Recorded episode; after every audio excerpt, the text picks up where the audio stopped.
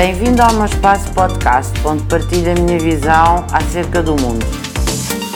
Podemos promover a cultura da meritocracia apostando e promovendo aqueles que são bons e dando a voz e o rosto àqueles que fazem mais e melhor.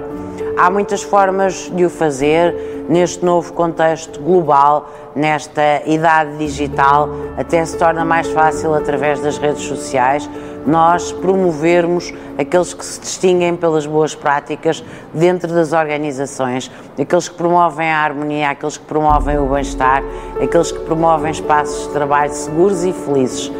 Eu digo sim à meritocracia, veja como faz, promova também aquilo que é bom e aqueles que são melhores.